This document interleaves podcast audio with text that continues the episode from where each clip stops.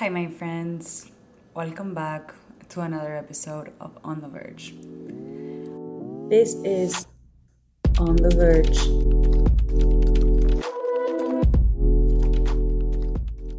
I wanted to start with two random things. Number one, thank you to the people who have listened to this because, as I have said before, this is new to me and it's it makes me cringe to say that I have a podcast or even think that I have a podcast. But then I see that a few people have listened to it, and I realize I first of all started doing this because I would have liked to have stuff like this to consume. Yeah, 400 people have listened. It's not nothing, and if I think that those are real people, that's kind of crazy. I made 400 new connections, friends, whatever you want to call it. If you have anything that crosses your mind that you think would be interesting to talk about, or even if you would like to come on and you're like, oh, I have this thing that I would like to talk about and I think I'd be a cool guest, reach out to me. I would love to have you. The second thing, more random, I wanted to tell you a short New York story because I'm in shock. This happened to me a few days ago. And you know how pe- people tell you New York is crazy, New Yorkers are used to crazy shit? Absolutely true. I was walking back from a dinner with some friends. After the dinner, we decided to walk back home because we were all going in the same direction. All my friends lived kind of around the Hell's Kitchen area. And while we were walking there, we saw a few crazy people, you know, that try to approach you and whatever. And we were all laughing, kind of being, you know, thrown off a little bit, being a bit aware. But we were four people walking together, two boys, two girls. We were all kind of saying, wow, people are truly crazy in New York. A lot of police, you know, just the streets were a bit intense. But we started to talk about it, and I started saying, I don't walk alone at night, like scared that something's gonna happen to me. I'm pretty chill. Um, I don't wanna start being concerned every time I walk around, and I love walking, so I always walk home whenever I can, unless it's super late at night. But this was like 10 p.m., and so there were still people on the streets, whatever. And I drop off my first group of friends, then me and a guy keep walking, but he lived a bit Uh, before I did. So he kind of was like, Do you need me to walk you? And I'm like, No, are you crazy? I'm okay. I'm super independent. Like, stupid shit. What does it have to do with being independent? Doesn't matter. I was like, I'm not scared. I always walk home alone. Looking back, that was really stupid. I walked for two more blocks. At this point, I'm alone. I have my headphones on and I'm sending a friend a voice note. So I kind of got distracted for a second. Out of nowhere, someone starts like hitting me with a stick, like a little stick, a walking stick. I don't know how you call those, maybe a walking stick. And I start shouting. I'm like, what the actual fuck just happened? And it's this crazy ass lady yelling at me and running after me, hitting me with a stick.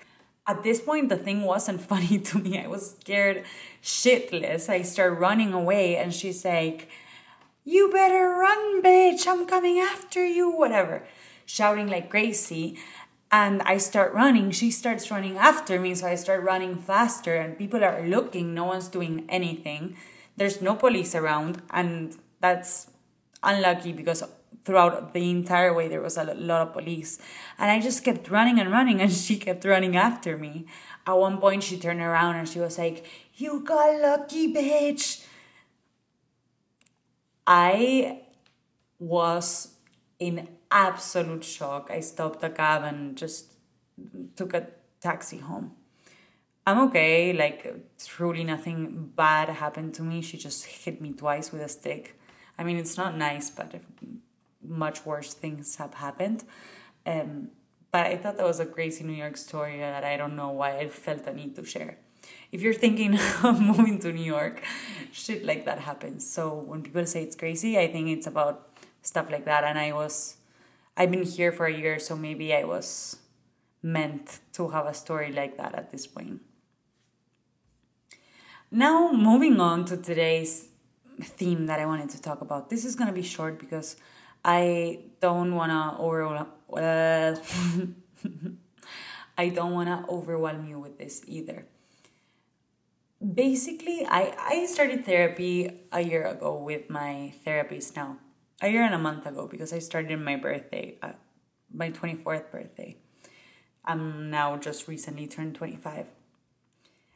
I've reached a point with her where I feel like she's challenging me more.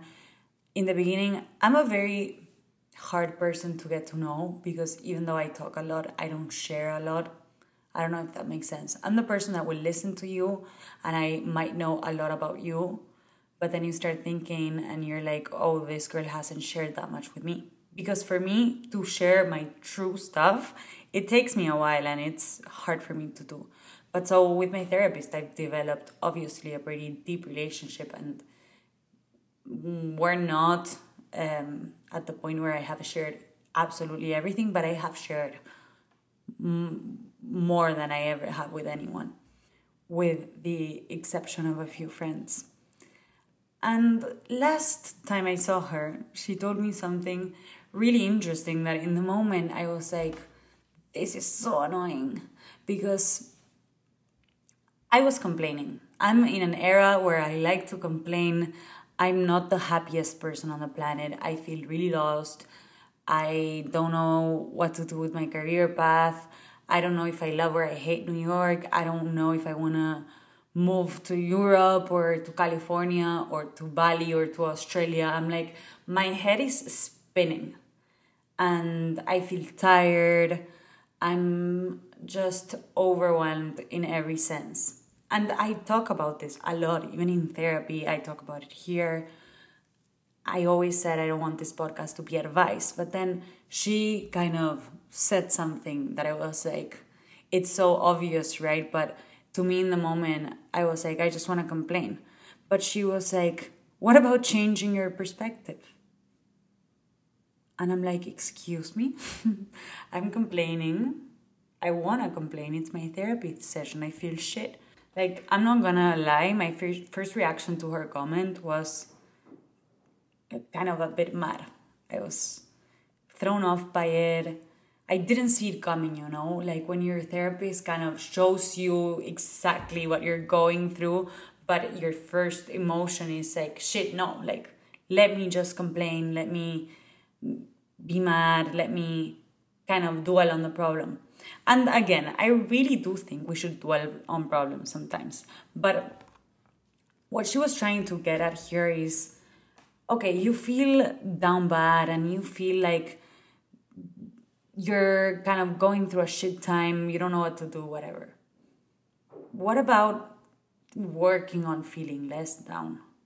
How how do we go about that in practical ways and then in, in emotional ways because what we focus on will become kind of a core of our day. So let's say you're really tired of your job. And so you realize that you spend all day on LinkedIn looking for new jobs, but then that starts being super overwhelming because it's what you do all day. Then you might set apart a time of the day where you do that so instead of that being invading your mind the entire day or crossing your mind at all times, you devote a time of your day to feel that way.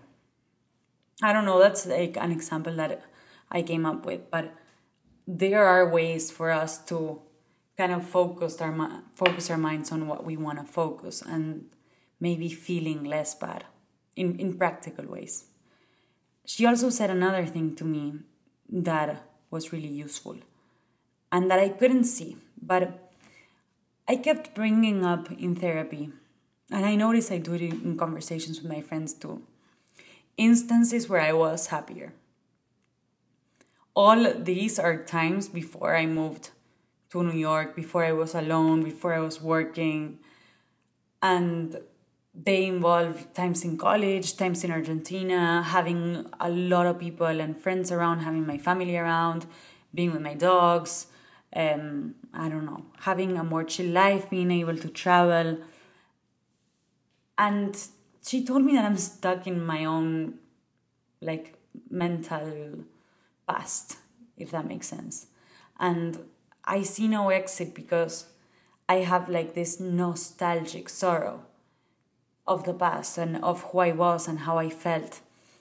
In part is what I already talked about in another episode of the realization that I'm an adult now. And back then I felt safer, so I kind of long for that time. But I think it also comes from the it also comes from the idealization. Idealization is that a word? I guess so.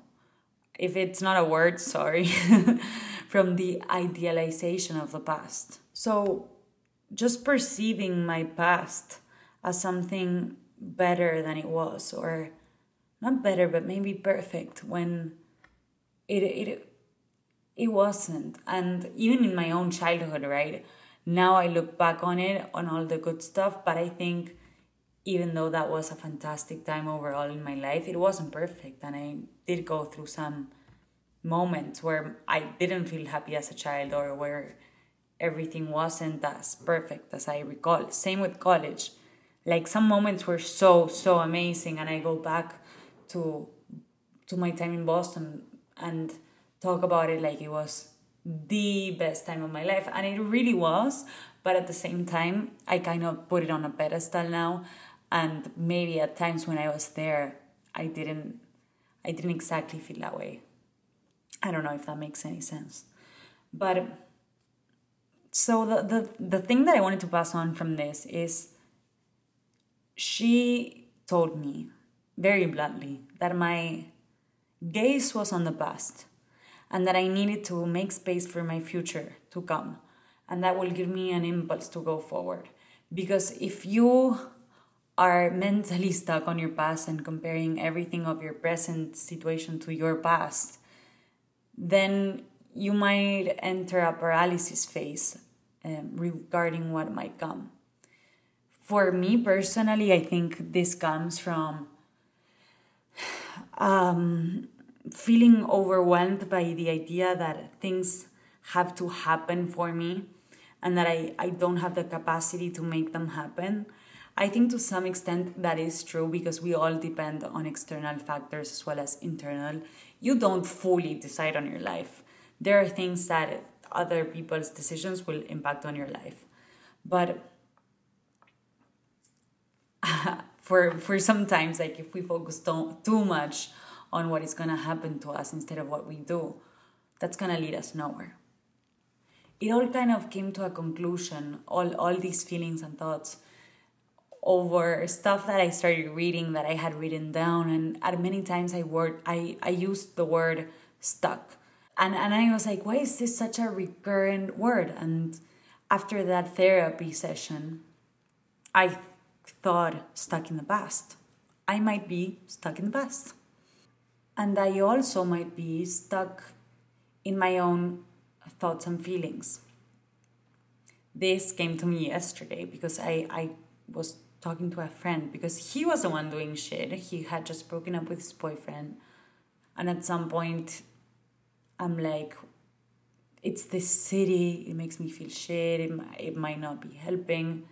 And he's like, well, actually, no, because I'm going through a shit time and the city has kind of embraced me. And he told me the phrase, maybe you should change how you see it. And I was like, shit, how many people are gonna tell me to change how I see things?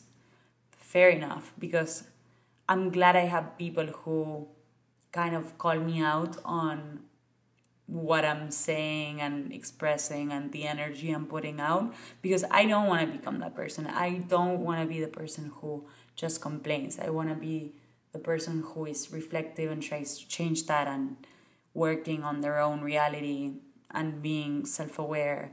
And i i am hyper self-aware like i i was i know that i've been complaining a lot and i know that i haven't necessarily been at my happiest. It's just i don't know what to do about it and so i feel stuck going back to that word. But I feel like what, what my friends and my therapist have been telling me, and this might help you, and this is the point of this episode, is changing your perspective is fully up to you. Even if the circumstances are not great, still how you see things is always up to you.